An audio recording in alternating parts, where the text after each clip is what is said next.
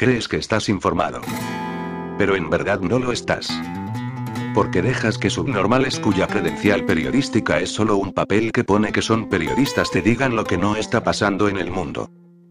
Porque no dejas que un desempleado sin nada mejor que hacer con su vida, robe artículos y de manera asquerosa los pase a formato audio escondiéndose detrás del Creative Commons. Esto es el Mercadeo de Noticias, el peor programa de noticias de todo Internet, y estás a punto de ser desinformado.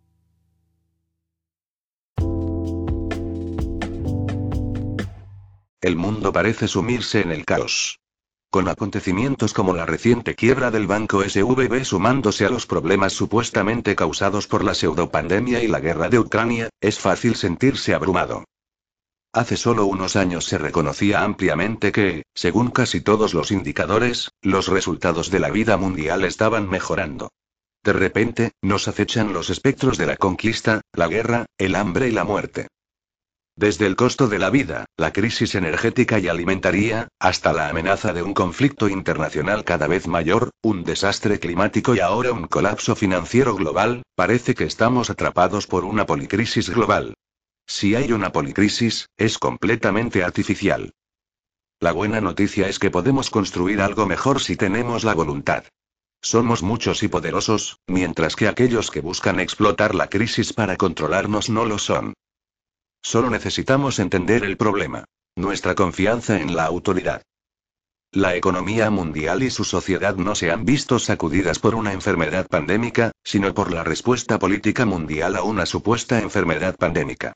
Del mismo modo, la guerra en Ucrania no está provocando un reajuste completo del sistema monetario y financiero internacional, SMI, la regionalización de las cadenas de suministro, una crisis energética o dando lugar a un orden mundial multipolar.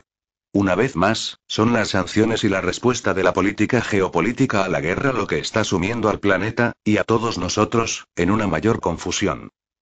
No hay duda de que el caos internacional es el resultado de las acciones deliberadas de los políticos.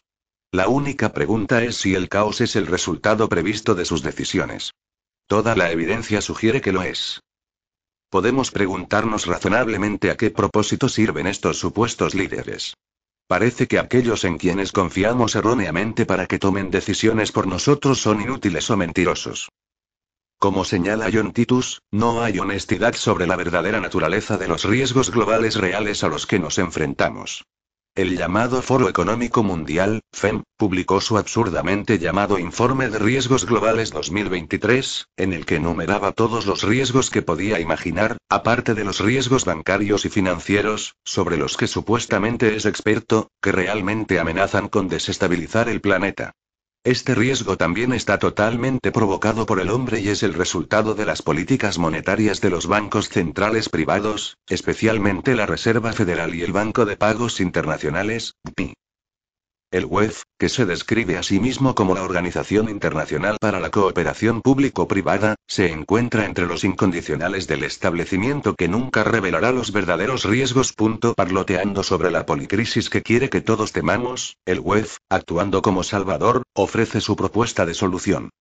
La magnitud de las crisis humanitarias y medioambientales pone de manifiesto la parálisis y la ineficacia de los principales mecanismos multilaterales a la hora de abordar las crisis a las que se enfrenta el orden mundial, que se convierten en una espiral de crisis múltiples que se autoperpetúan y agravan. A medida que los riesgos mundiales se entrecruzan, la preparación también debe convertirse en una responsabilidad compartida entre sectores, en la que los gobiernos locales y nacionales, las empresas y la sociedad civil aprovechen cada uno sus puntos fuertes, en lugar de los modelos tradicionales en los que los gobiernos abordan los fallos del mercado cuando se producen. Por ejemplo, las asociaciones entre el sector público y el privado pueden contribuir a colmar lagunas clave en materia de innovación, financiación, gobernanza y aplicación de medidas de preparación frente a riesgos emergentes y bien establecidos. La mayoría de los riesgos mundiales no son propiedad de nadie y escapan al control directo de cualquier entidad del sector público o privado, lo que significa que muchos riesgos mundiales se abordan más eficazmente mediante una acción coordinada y global. Los encuestados en el GRPS el propio informe sobre riesgos del FEM compartieron sus puntos de vista. La mayoría considera que los gobiernos nacionales, los esfuerzos multinacionales y las organizaciones internacionales son las partes interesadas más relevantes para gobernar estos riesgos globales. Como era de esperar, el FEM ha llegado a la conclusión de que la policrisis que ha inventado significa que los modelos tradicionales de gobierno ya no sirven de nada. En cambio, los mecanismos multilaterales, a través de organizaciones como la ONU y sus diversas agencias, como la OMS y el Banco Mundial, deben entregar la gobernanza global a una asociación público-privada global, G3P. El G3P otorga así autoridad global a los bancos y otras corporaciones privadas que, según el WEF, gobernarán estos riesgos globales. La buena noticia para el FEM es que cada uno de sus socios gubernamentales está de acuerdo. Por ejemplo, como reconocieron los presidentes Putin y Xi. Las partes los gobiernos ruso y chino instan a todos los estados a proteger la arquitectura internacional impulsada por las Naciones Unidas y el orden mundial basado en el derecho internacional, a buscar una auténtica multipolaridad en la que las Naciones Unidas y su Consejo de Seguridad desempeñen un papel central y de coordinación. El formato del G20 como foro importante para debatir cuestiones de cooperación económica internacional y medidas de respuesta contra la crisis. En ámbitos como la lucha internacional contra las epidemias, la recuperación económica mundial, el desarrollo sostenible inclusivo, la mejora del sistema de gobernanza económica mundial de manera justa y racional para abordar colectivamente los desafíos globales. Parece que los gobiernos ruso y chino también creen en la policrisis. Ellos también afirman que la cooperación económica internacional es esencial para combatir la crisis multifacética de todo.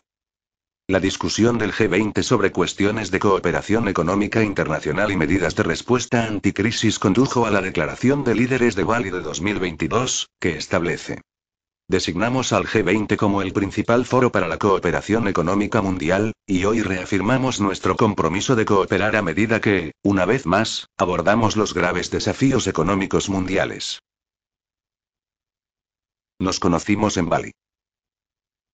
En un momento de crisis multidimensionales sin precedentes. Hemos experimentado la devastación provocada por la pandemia de COVID-19 y otros desafíos, incluido el cambio climático, que ha provocado una recesión económica, ha aumentado la pobreza, ha ralentizado la recuperación mundial y ha obstaculizado el logro de los objetivos de desarrollo sostenible. Realizaremos inversiones públicas y reformas estructurales, promoveremos las inversiones privadas y fortaleceremos el comercio multilateral y la resiliencia de las cadenas de suministro mundiales, para apoyar el crecimiento a largo plazo, las transiciones sostenibles e inclusivas, ecológicas y justas. A través de una mayor variedad de fuentes e instrumentos de financiamiento innovadores, incluso para catalizar la inversión privada, con el fin de apoyar la consecución de los OTS. La declaración de Bali señala el compromiso del G20 de acelerar la consecución de los ocho Objetivos de Desarrollo Sostenible. El propósito de la Asociación Estratégica del FEM con la ONU es acelerar la implementación de la Agenda 2030 para el Desarrollo Sostenible. Se habló mucho de la decisión del FEM de excluir a los delegados rusos de sus reuniones y de cortar formalmente los lazos con las corporaciones rusas. Esto fue esencialmente un ejercicio de relaciones públicas para convencer a la gente de que había algún tipo de desacuerdo entre los stakeholder capitalis, capitalismo de las partes interesadas, del FEM y los de Rusia. En realidad, no existe ninguna ruptura práctica. La declaración del G20, al igual que el informe sobre riesgos del FEM, sostiene que las crisis multidimensionales sin precedentes, policrisis, justifican la transición del mundo hacia un sistema de gobernanza mundial público-privado.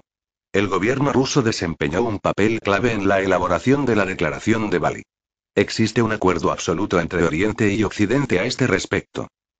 Esto no quiere decir que no existan verdaderos desacuerdos entre los estados nacionales, o entre otras partes interesadas en el G3P. Pero el conflicto surge cuando compiten por una posición dentro de un sistema de gobernanza mundial propuesto. La declaración del G20 promueve con entusiasmo la moneda digital de Banco Central, CBDC. Apoyamos la aplicación continuada de la hoja de ruta del G20 para mejorar los pagos transfronterizos. Animamos a los bancos centrales, a otras autoridades públicas y al sector de los pagos a seguir colaborando en estas importantes iniciativas. También acogemos con satisfacción el informe conjunto del CMI del Banco de Pagos Internacionales, el BCBS Innovation UPS, el FMI y el Banco Mundial sobre las opciones de acceso e interoperabilidad de las monedas digitales de los bancos centrales, CBDC, para los pagos transfronterizos. Acogemos con satisfacción que se siga estudiando cómo podrían diseñarse las CBDC para facilitar los pagos transfronterizos, preservando al mismo tiempo la estabilidad e integridad del sistema monetario y financiero internacional. A diferencia de la policrisis, multidimensional, totalmente inventada, la CBDC presenta un riesgo real para la humanidad. La solución al problema inventado es la amenaza real. Los pagos transfronterizos CBDC interoperables garantizarán un sistema único y controlado centralmente de dinero programable. Capaz de determinar cada aspecto de nuestro uso de la CBDC, si la adoptamos, la red global de banqueros internacionales que dirige el G3P controlará nuestras vidas. Lo mejor que podemos hacer es protestar, cabildear o presionar para que se hagan reformas. Por desgracia, como estamos viendo en Francia en este momento, la ira pública contra los políticos, que siguen tomando decisiones políticas en interés de nadie más que de la clase parásita, amenaza con desbordarse. Nuestra única opción aparentemente disponible es elegir a otro puñado de marionetas idiotas que también servirán a la clase parásita y al G3P.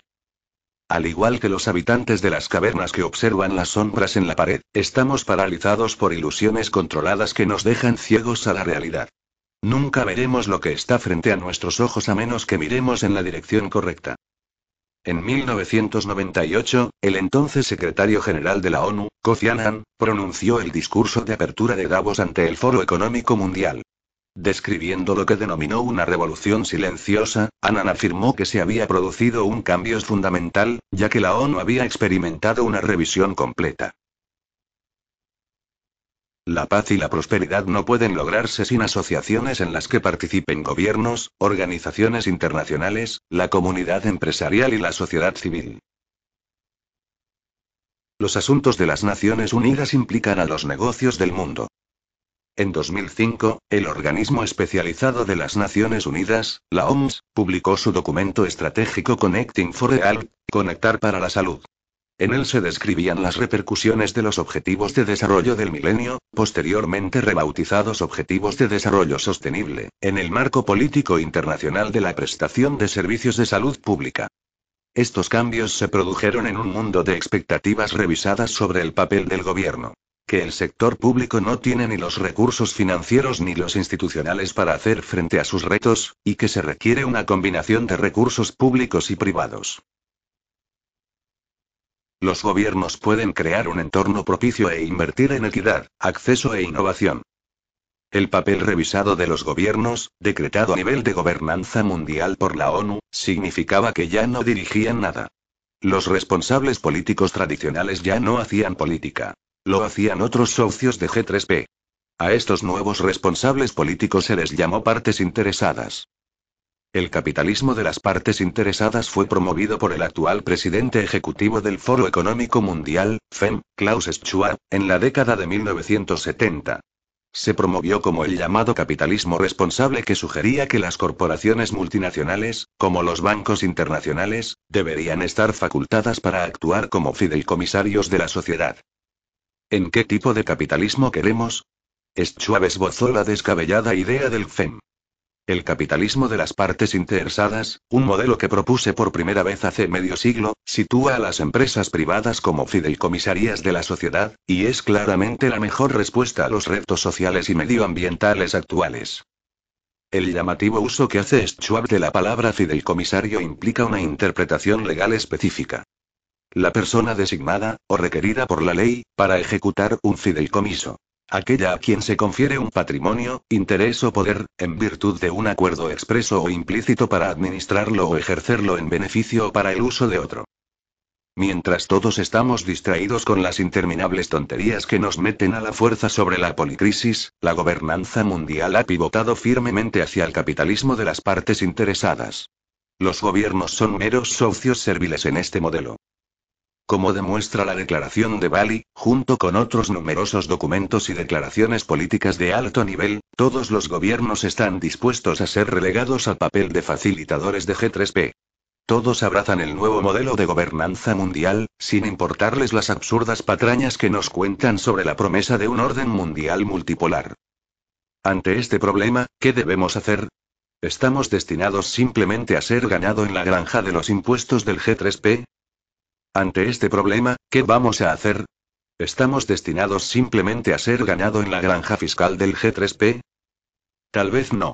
Si hay un temor predominante que llena las pesadillas de la clase parásita, sus grupos de interés y secuaces políticos, es la pérdida de nuestra confianza. El tema de la velada de Davos 2022 del FEM fue trabajar juntos, restaurar la confianza.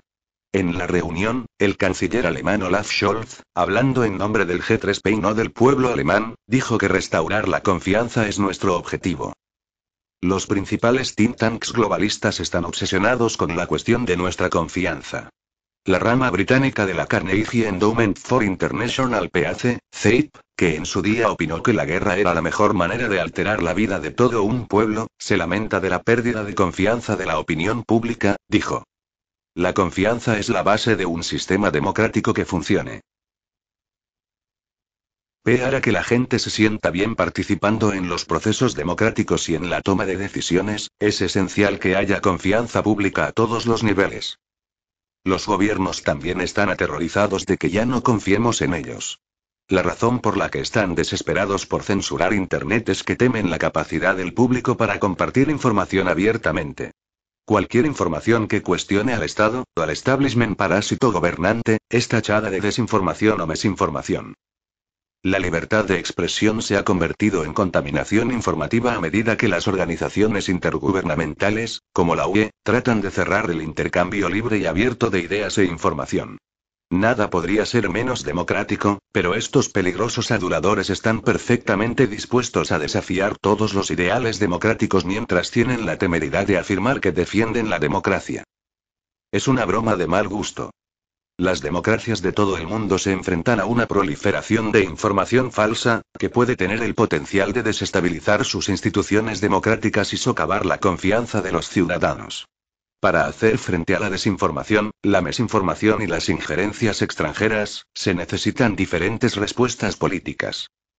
Estos lunáticos quieren hacernos creer seriamente que debemos permitir que nuestros gobiernos representativos definan la verdad. Ellos decretarán qué información es falsa y cuál no. Toda esta patraña sobre la desinformación es en sí misma desinformatsilla. La democracia no tiene absolutamente nada que ver con nuestra confianza en las instituciones democráticas. La democracia tiene todo que ver con nuestro control del proceso de toma de decisiones. La supuesta democracia representativa siempre se ha basado en la idea de que entregamos ese control a quienes dirigen esas instituciones. La democracia representativa es la antítesis de la democracia. Estamos siendo explotados por un grupo parasitario de varones ladrones y estafadores cuyo imperio se basa en una premisa subyacente. Confiamos en su autoridad. Quizás sea más justo decir que la mayoría de nosotros confiamos en la supuesta autoridad de nuestros representantes. Mientras sigamos trabajando con la ilusión de que podemos elegir nuevos líderes seguiremos perdidos. En realidad, no podemos. El establecimiento parásito de partes interesadas, G3P, que en realidad define la política, no es elegido por nadie. En 1992, el comentarista de los medios de comunicación y director de la campaña electoral de Clinton, James Carville, inventó la frase la economía, estúpido. Esto se ha convertido en el dicho ampliamente parafraseado es la economía, estúpido. La perogrullada de Carville se utiliza ahora para ilustrar que, independientemente de otras preocupaciones de política interior y exterior, lo que realmente importa a la gente, a nosotros, es la economía. Es la fuente de nuestra política.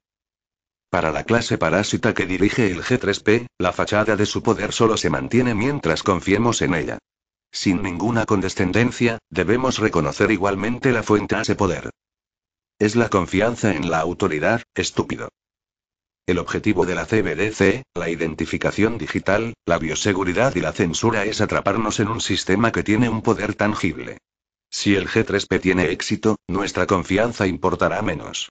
Nos enfrentaremos a limitaciones muy reales una vez que se instale el estado de vigilancia digital global. Aún no hemos llegado a ese punto y no hay razón para que lo hagamos. Para evitar la esclavitud, el cambio que tenemos que hacer es ante todo psicológico. Tenemos que despertar y darnos cuenta de que nada de lo que hace cualquier gobierno es en nuestro beneficio. No tenemos ninguna razón para confiar en nada de lo que digan los gobiernos y tenemos que dejar de creer su propaganda. El poder del G3P solo existe porque nos lo imaginamos. Basándonos en esta idea errónea, nos comportamos según las instrucciones de sus representantes. En el momento en que nos damos cuenta, en masa, de que su pretendida autoridad es una farsa, ese supuesto poder se evapora en un instante. Lo único que le queda al G3P es la violencia y la simple matemática dicta que no puede tener éxito. Esta es la verdadera razón por la que los parásitos temen tanto perder nuestra confianza. El G3P está explotando frenéticamente la legendaria policrisis en un esfuerzo desesperado por encerrarnos antes de que nos demos cuenta de su estafa de autoridad. A pesar de las animosidades aparentes, todos los gobiernos están de acuerdo en un único modelo de gobernanza mundial. Y es este el que representa el mayor riesgo para la humanidad. Ninguna autoridad nos proporcionará jamás una solución porque la autoridad es el problema. Olvídate de la policrisis. Es un recurso propagandístico. Millones de personas protestamos contra la guerra de Irak, millones más protestaron después contra la imposición de restricciones de confinamientos. La única diferencia entre ambos levantamientos masivos es que las protestas contra la guerra de Irak recibieron una cobertura informativa relativamente precisa. Estas protestas no marcaron ninguna diferencia porque la clase parásita no muere en las guerras y no soporta la pobreza. Aunque debemos utilizar todos los medios pacíficos a nuestro alcance para mantener la presión que podamos, es irreal esperar que el proceso político o las protestas produzcan un cambio real. Cuando las protestas se vuelven violentas, lo único que consiguen es dar al Estado la oportunidad de reclamar legitimidad para sus medidas represivas y la imposición de la ley marcial. No necesitamos una revolución sangrienta para construir un futuro mejor. Solo necesitamos darnos cuenta de la verdadera naturaleza de nuestro inmenso poder. No hay una solución única, pero sí, por ejemplo, comprendemos el verdadero significado de la democracia y ejercemos el poder de anulación del jurado. Si comprendemos la verdadera intención de nuestras constituciones y establecemos nuestros propios tribunales de derecho consuetudinario si es necesario. Si ejercemos la capacidad de elección del consumidor y abandonamos la comodidad en favor de la búsqueda activa de opciones éticas, como insistir en el pago solo en efectivo, y si nos centramos conscientemente en las decisiones que tomamos cada día, moviéndonos sistemáticamente hacia la libertad y alejándonos del control del Estado, podemos detener en seco los planes de G3P. Para ello tendremos que aceptar de una vez que la obediencia no es una virtud. La obediencia a la autoridad no es un problema nuevo, pero sí lo es la escala de ambición y la capacidad tecnológica de la clase parásita. Hace aproximadamente 500 años, Etienne de la Boétie exploró la política de la obediencia en su discurso de la servidumbre voluntaria. Hablando de nuestra obediencia a la autoridad, escribió. Ver a una multitud interminable de personas no solo obedeciendo, sino conducidas al servilismo. Sufren el saqueo, el desenfreno, la crueldad, no de un ejército, no de una horda bárbara. Sino de un solo hombrecillo. ¿Diremos que los que le sirven son cobardes y pusilánimes? Esta actitud indica indiferencia más que cobardía, ¿Qué monstruoso vicio es este, que ni siquiera merece llamarse cobardía, un vicio para el que no se puede encontrar ningún término suficientemente vil, que la propia naturaleza repudia y nuestras lenguas se niegan a nombrar? La obediencia es un verdadero vicio monstruoso. Nos permite permitirnos el lujo de la comodidad y renegar de nuestro deber de asumir la responsabilidad de nuestras propias vidas y acciones. La obediencia prefiere, en cambio, delegar en otros los derechos y, por tanto, la toma de decisiones. Vamos a tener que hacer sacrificios si queremos evitar vivir bajo el yugo de una tiranía de gobernanza global G3P. Pero llevamos mucho tiempo sufriendo el dominio destructivo del gobierno. Podemos y debemos construir una sociedad mejor basada en los principios de la ley natural y el orden espontáneo. No tenemos nada que perder y todo que ganar. La solución de Etienne de la Boetie era tan cierta entonces como ahora. Resuelve no servir más, y serás inmediatamente liberado. Hay una nueva epidemia de la enfermedad del IME, o eso nos dicen, que vuelve a llamar la atención sobre las afirmaciones del galardonado autor Chris Newby, cuyo libro Bitten. Bitten. The Secret History of Lyme Disease Biological Weapons La historia secreta de la enfermedad de Lyme y las armas biológicas, sugiere que la enfermedad de Lyme es un arma biológica fabricada por el gobierno. El doctor Joseph Merkel abordó este tema en un reciente artículo que escribió destacando cómo los síntomas de la enfermedad de Lyme imitan los de todo tipo de otras enfermedades debilitantes, como la esclerosis múltiple, la artritis, la fatiga crónica, la fibromialgia e incluso la enfermedad de Alzheimer. Y sin embargo, es difícil de detectar por qué su forma de sacacorchos le permite introducirse y esconderse en los tejidos, señala Mércola convertida ahora en una epidemia fuera de control, procede también del programa de armas biológicas de Estados Unidos. Tras investigar personalmente el asunto, este escritor está igualmente convencido de que la enfermedad del Lyme es un arma biológica muy parecida al coronavirus de Wuhan, COVID-19. Probablemente fue creada en un laboratorio en algún lugar, tal vez en el extranjero, y liberada en la naturaleza para la infección humana. Relacionado. El año pasado, Pfizer empezó a tener como objetivos a los niños con nuevas vacunas contra la enfermedad del Lyme, alegando que los pequeños son un campo de pruebas perfecto para las inyecciones experimentales. La CIA, los laboratorios Rocky Mountain y Forte Trick implicados en la creación de la enfermedad del Lyme. La investigación secreta del gobierno, como también destacó el periodista de investigación Paul de Tacker en un artículo de Substack fechado el 28 de febrero de 2023, que implica la manipulación de patógenos, podría ser la forma en que surgió por primera vez la enfermedad del Lyme, al menos eso parece. Como parte de sus continuos esfuerzos por modificar patógenos para hacerlos más mortíferos, el gobierno, que está claramente en el negocio del genocidio, puede haber desencadenado una de las enfermedades más mortíferas conocidas por el hombre. Además de escribir un libro sobre el tema, Neui también produjo un documental sobre la enfermedad del Lyme en 2008 titulado Under Our Skin bajo nuestra piel, que fue nominado a un Oscar de la Academia por ser tan poderosamente persuasivo y estar tan bien hecho. A este le siguió un segundo documental en 2014 llamado Under Skin 2. Emergence. Neui y su marido desarrollaron la enfermedad de Lyme en 2002 mientras estaban de vacaciones en Martha's Vineyard. Estuvieron desesperadamente enfermos y sin diagnosticar durante un año, dice Neui, y añade que pensó que era el final de su vida tal y como la conocía. Tardamos cuatro o cinco años en recuperarnos del todo, explica Tucker. Parte de lo que hace que la enfermedad del Lyme sea especialmente mortal en comparación con otras enfermedades es la forma en que se incrusta en los tejidos, así como su resistencia al tratamiento. La enfermedad del Lyme es transmitida por garrapatas, y a veces otros insectos que pican, infectadas con la bacteria Borrelia burgdorferi, escribe Mércola. Hay alrededor de dos docenas de especies de B. burgdorferi con cientos de cepas en todo el mundo, muchas de las cuales son resistentes a los antibióticos. Las investigaciones sugieren que una de las razones puede ser que la B. burgdorferi forma biopelículas protectoras a su alrededor, lo que aumenta la resistencia a los antibióticos. Otra característica que hace de B. burgdorferi un enemigo formidable es su capacidad para adoptar diferentes formas en el cuerpo, dependiendo de las condiciones. Esta hábil maniobra le ayuda a esconderse y sobrevivir. Su forma de sacacorchos también le permite excavar y esconderse en diversos tejidos corporales, por lo que provoca una afectación multisistémica tan amplia.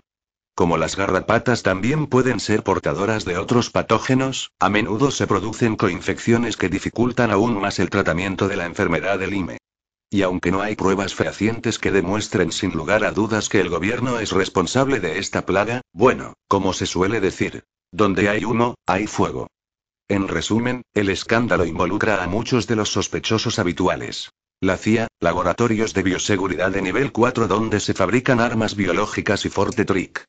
No deje de consultar el artículo completo de Mércola, así como el libro y las películas antes mencionados, para saber más. He estado explicando durante más de un año que los conspiradores necesitan una guerra mundial con el fin de destruir la economía mundial, para deshacerse de los bancos y el dinero en efectivo y para marcar el comienzo de su amada nueva moneda digital. La mayoría de la gente no sabe que esto está sucediendo. Y a la mayoría de la gente que sabe que está pasando no parece importarle.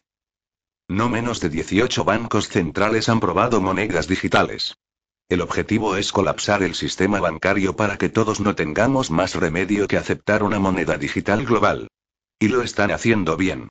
La semana pasada, que terminó el 17 de marzo, las acciones de los bancos perdieron medio billón de dólares. Hace unos días quebró el Silicon Valley Bank. Este era posiblemente el banco más grande del mundo. Los directores dieron 74 millones de dólares a Black Lives Matter. El banco quebró de la forma más extraña.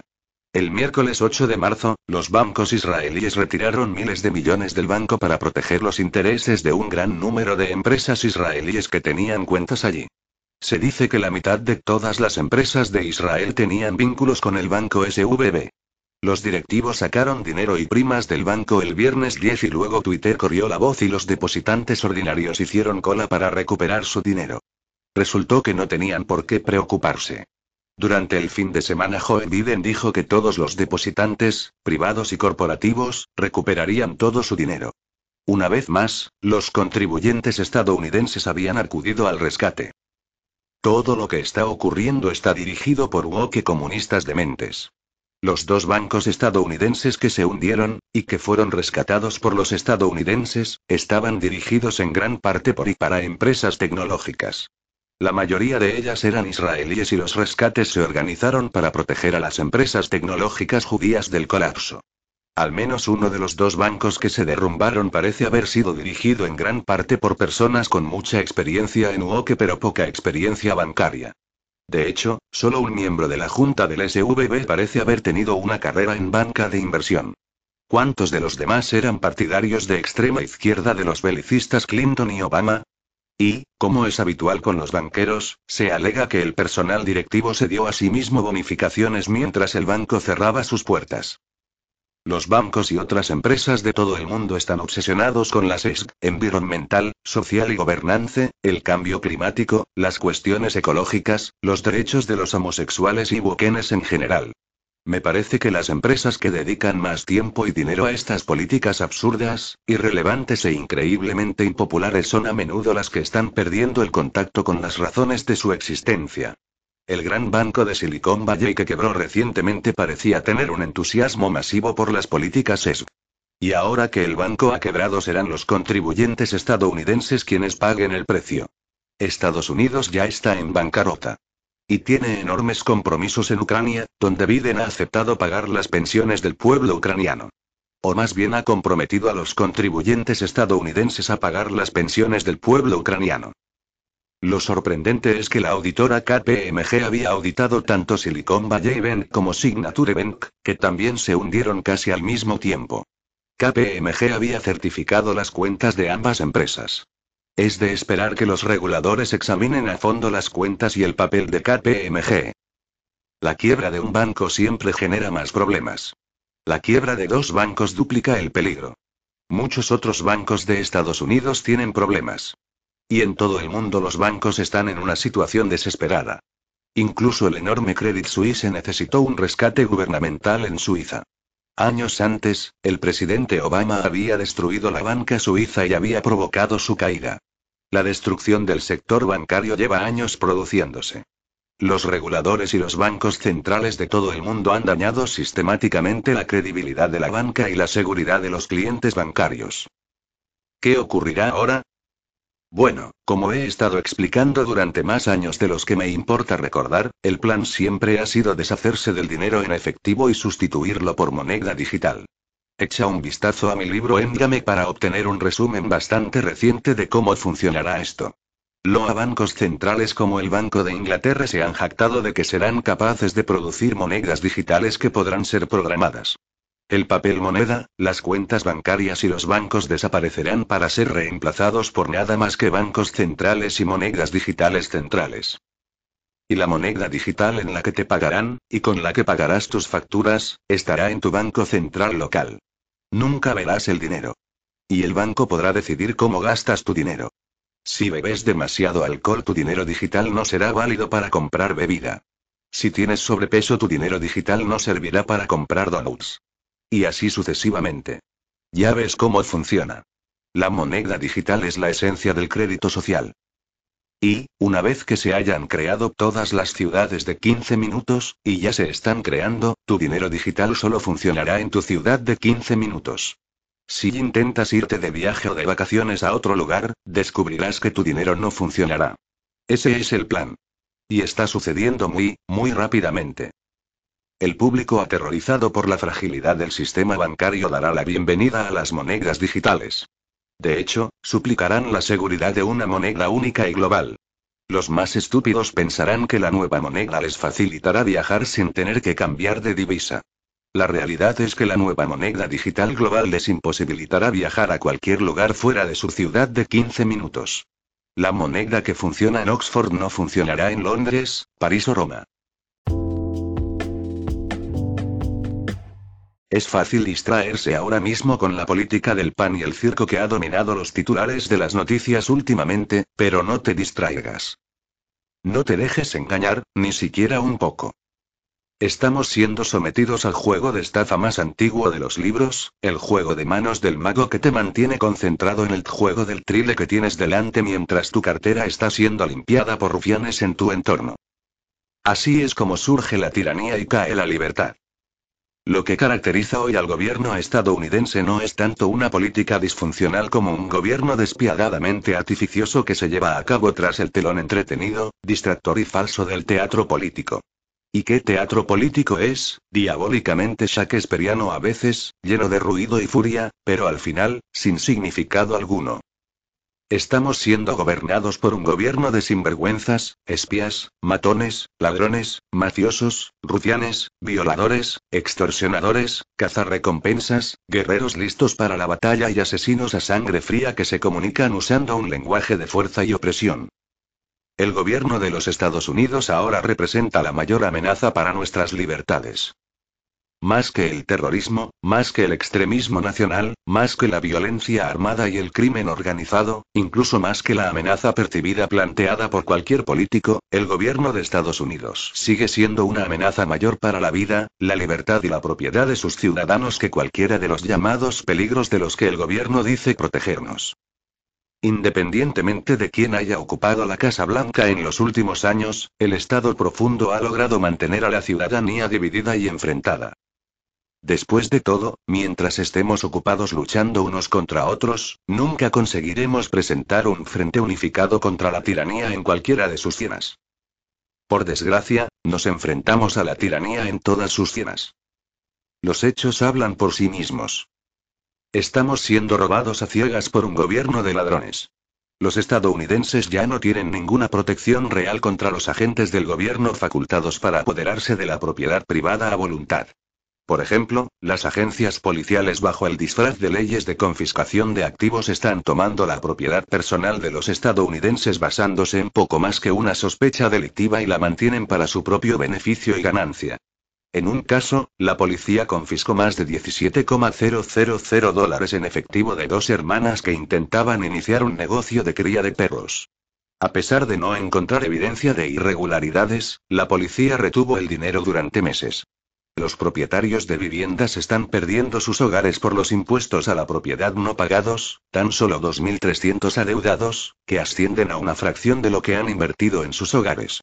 Y luego está la agencia antidrogas, que ha estado registrando a pasajeros de trenes y aerolíneas y embolsando su efectivo, sin acusarlos de un delito. Estamos siendo aprovechados por un gobierno de sinvergüenzas, idiotas y cobardes. El periodista H. L. Mencken calculó que el Congreso está formado por un tercio, más o menos, de sinvergüenzas. Dos tercios, más o menos, de idiotas. Y tres tercios más o menos, de cobardes. En general, los estadounidenses parecen estar de acuerdo. Cuando tienes representantes del gobierno que pasan una gran parte de sus horas de trabajo recaudando fondos, siendo agasajados por los grupos de presión, arrastrando los pies a través de una puerta giratoria lucrativa entre el servicio público y el cabildeo, y a ponerse a disposición de cualquiera con dinero suficiente para asegurarse el acceso a un despacho en el Congreso, se está en las garras de una oligarquía corrupta. Eso sí, estos mismos funcionarios electos rara vez leen la legislación que promulgan, ni parecen capaces de promulgar mucha legislación que realmente ayude a la difícil situación del ciudadano estadounidense. La mayoría de las veces, la legislación empeora la situación de los ciudadanos. Estamos siendo encerrados por un gobierno de carceleros codiciosos.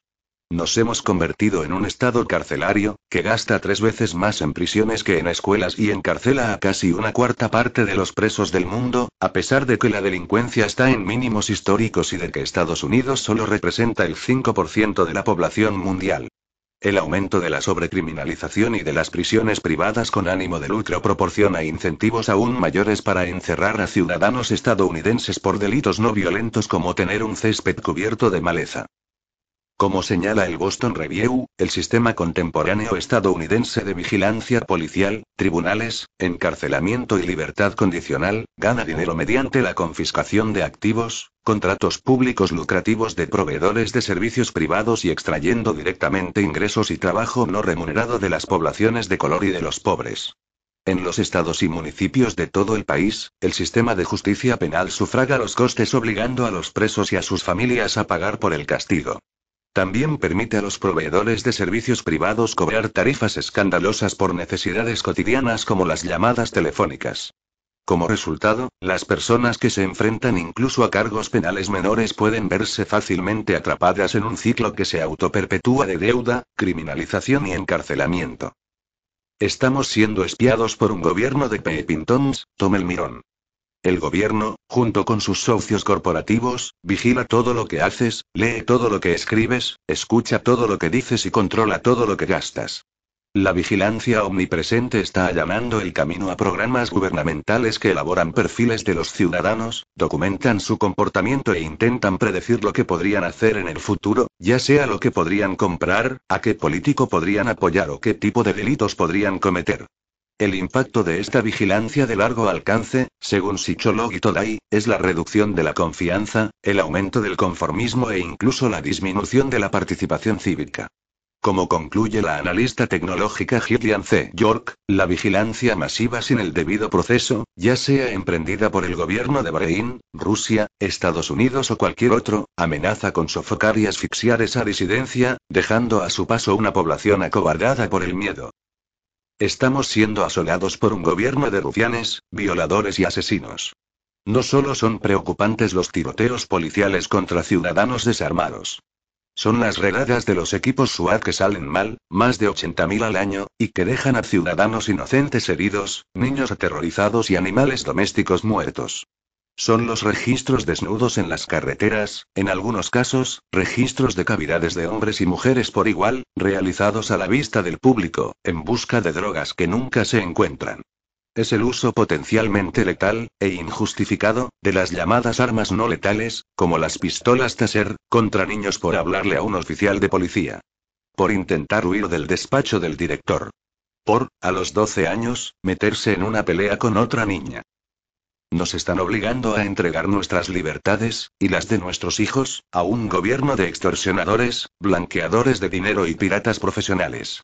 Al pueblo estadounidense se le ha vendido una y otra vez la mentira de que el gobierno necesita más dinero, más poderes y más secretismo, tribunales secretos, presupuestos secretos, campañas militares secretas, vigilancia secreta, para mantenernos a salvo. Con el pretexto de luchar en sus guerras contra el terrorismo, las drogas y ahora el extremismo doméstico, el gobierno ha gastado miles de millones de dólares de los contribuyentes en guerras interminables que no han acabado con el terrorismo, sino que simplemente han sembrado las semillas del retroceso, programas de vigilancia que han capturado a pocos terroristas mientras sometían a todos los estadounidenses a una sociedad de vigilancia, y una policía militarizada que ha hecho poco por reducir la delincuencia mientras convertía a las comunidades en zonas de No es sorprendente que los principales beneficiarios de estos ejercicios gubernamentales de blanqueo legal de dinero hayan sido las empresas, los grupos de presión y los políticos que los infligen a un público confiado. Estamos siendo retenidos a punta de pistola por un gobierno de soldados. Un ejército permanente. Por si no fuera suficiente con que el imperio militar estadounidense se extienda por todo el mundo, y siga sustrayendo recursos muy necesarios de la economía estadounidense, el gobierno de Estados Unidos está creando su propio ejército permanente de policía militarizada y equipos de burócratas federales armados. A estos empleados civiles se les está armando hasta los dientes con pistolas, munición y equipo de estilo militar. Se les autoriza a efectuar detenciones y se les entrena en tácticas militares. Entre los organismos a los que se ha dotado de equipos de visión nocturna, chalecos antibalas, balas de punta hueca, escopetas, drones, rifles de asalto y cañones de gas LP se encuentran el Smithsonian, la fábrica de moneda de E.U. Salud y Servicios Humanos, el IRS, la FRA, la Administración de Pequeñas Empresas, la Administración de la Seguridad Social, la Administración Nacional Oceánica y Atmosférica, el Departamento de Educación, el Departamento de Energía, la Oficina de Grabado e impresión y una serie de universidades públicas. Según se informa, ahora hay más civiles burocráticos, no militares, del gobierno armados con armas mortales de alta tecnología que marines estadounidenses. Eso ni siquiera empieza a tocar el arsenal del gobierno, la transformación de la policía local en extensiones del ejército, y la rapidez con la que la nación podría ser bloqueada bajo la ley marcial dependiendo de las circunstancias. Sea lo que sea, un peligro, una amenaza, una intimidación, el gobierno de Estados Unidos no es amigo de la libertad. En nuestro detrimento, la clase criminal a la que Mark Twain se refería burlonamente como Congreso se ha expandido desde entonces para incluir a todas las agencias gubernamentales que se alimentan del cadáver de nuestra República, antaño constitucional. El gobierno y sus secuaces han conspirado para asegurarse de que el único recurso real que tiene el pueblo estadounidense para hacer que el gobierno rinda cuentas o para expresar su descontento con el gobierno es a través del voto, que no es un recurso real en absoluto. Considérelo. Las penas por desobediencia civil, denuncia de irregularidades y rebelión son severas. Si te niegas a pagar impuestos por programas gubernamentales que consideras inmorales o ilegales, irás a la cárcel. Si intentas derrocar al gobierno, o a cualquier organismo del mismo, porque crees que se ha extralimitado en sus funciones, irás a la cárcel. Si intentas denunciar la mala conducta del gobierno, irás a la cárcel. En algunas circunstancias, si incluso intentas acercarte a tu representante electo para expresar tu descontento, puedes ser detenido y encarcelado. No se puede tener una forma de gobierno republicana, ni democrática, para el caso, cuando el gobierno se considera superior a la ciudadanía, cuando ya no opera en beneficio del pueblo, cuando el pueblo ya no es capaz de reformar pacíficamente su gobierno, cuando los funcionarios del gobierno dejan de actuar como servidores públicos, cuando los funcionarios electos ya no representan la voluntad del pueblo, cuando el gobierno viola rutinariamente los derechos del pueblo y perpetra más violencia contra la ciudadanía que la clase criminal, cuando el gasto del gobierno es irresponsable e inexplicable, cuando el Poder Judicial actúa como tribunales de orden en lugar de justicia, y cuando el gobierno ya no está obligado por las leyes de la Constitución. Ya no tenemos un gobierno del pueblo, por el pueblo y para el pueblo. Más bien, lo que tenemos es un gobierno de lobos. Durante demasiado tiempo, el pueblo estadounidense ha obedecido los dictados del gobierno, por injustos que fueran. Hemos pagado sus impuestos, sanciones y multas, por escandalosas que fueran. Hemos tolerado sus indignidades, insultos y abusos, por atroces que fueran. Hemos hecho la vista gorda ante sus indiscreciones e incompetencias, por imprudentes que fueran.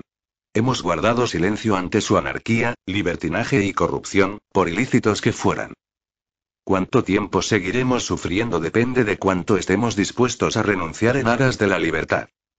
Por el momento, el pueblo estadounidense parece contentarse con sentarse a ver los programas de telerrealidad que se hacen pasar por política hoy en día. Es el equivalente moderno del pan y circo, un ejercicio cuidadosamente calibrado de cómo manipular, polarizar, hacer propaganda y controlar a la población. Como observó el filósofo francés Etienne de la Goetie hace medio milenio. Obras de teatro, farsas, espectáculos, gladiadores, bestias extrañas, medallas, cuadros y otros opiáceos semejantes eran para los pueblos antiguos el cebo hacia la esclavitud, el precio de su libertad, los instrumentos de la tiranía. Mediante estas prácticas y seducciones, los antiguos dictadores adormecieron con tanto éxito a sus súbditos bajo el yugo, que los pueblos estupefactos, fascinados por los pasatiempos y los placeres vanos que pasaban ante sus ojos, aprendieron la sumisión tan ingenuamente, pero no tan dignamente, como los niños pequeños aprenden a leer mirando brillantes libros ilustrados. El cebo hacia la esclavitud. El precio de la libertad. Los instrumentos de la tiranía. Sí, suena bastante bien. Si pensabas que el desmantelamiento de la farsa de la pandemia del coronavirus de Wuhan, COVID-19, por parte de los republicanos y los medios de comunicación conservadores suponía el fin de todos los posibles brotes de operaciones psicológicas de falsa bandera y emergencias de salud pública, piénsalo de nuevo. La industria de las vacunas, junto con los poderes fácticos, está ahora mismo planeando la próxima pandemia, que algunos argumentan que ya está totalmente planeada y a la espera de ser desencadenada cuando llegue el momento señalado. Según se informa, algunas de las mayores corporaciones de vacunas del planeta están preparando sus nuevas inyecciones contra la gripe aviar H5N1 en preparación para lo que, según el doctor Paul Cotrella, será el lanzamiento de algún tipo de arma biológica quimérica compuesta por el SARS, el VI y la gripe aviar.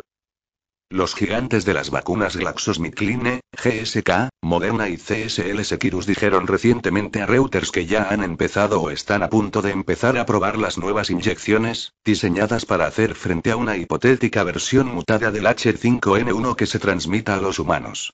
Sanofi, otro competidor farmacéutico, afirma que ya tiene vacunas contra el H5N1 en stock y preparadas, lo que significa que están listas para desencadenarse de un momento a otro una vez que el gobierno esté listo para anunciar la próxima pandemia 2.0.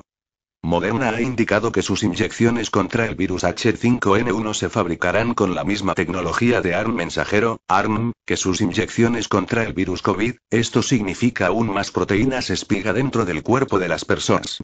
Rafael Nachwagauer, director ejecutivo de enfermedades infecciosas de la empresa, también afirmó que está preparada para empezar a probar sus inyecciones experimentales contra la gripe aviar en humanos en la primera mitad de 2023, y que es capaz de hacerlo muy rápidamente en caso de que se declare un brote relacionado.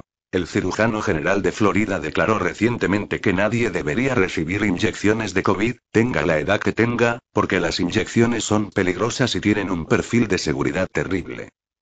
La OMS dice que las infecciones de gripe aviar en humanos son raras, así que ¿cómo puede haber otra pandemia?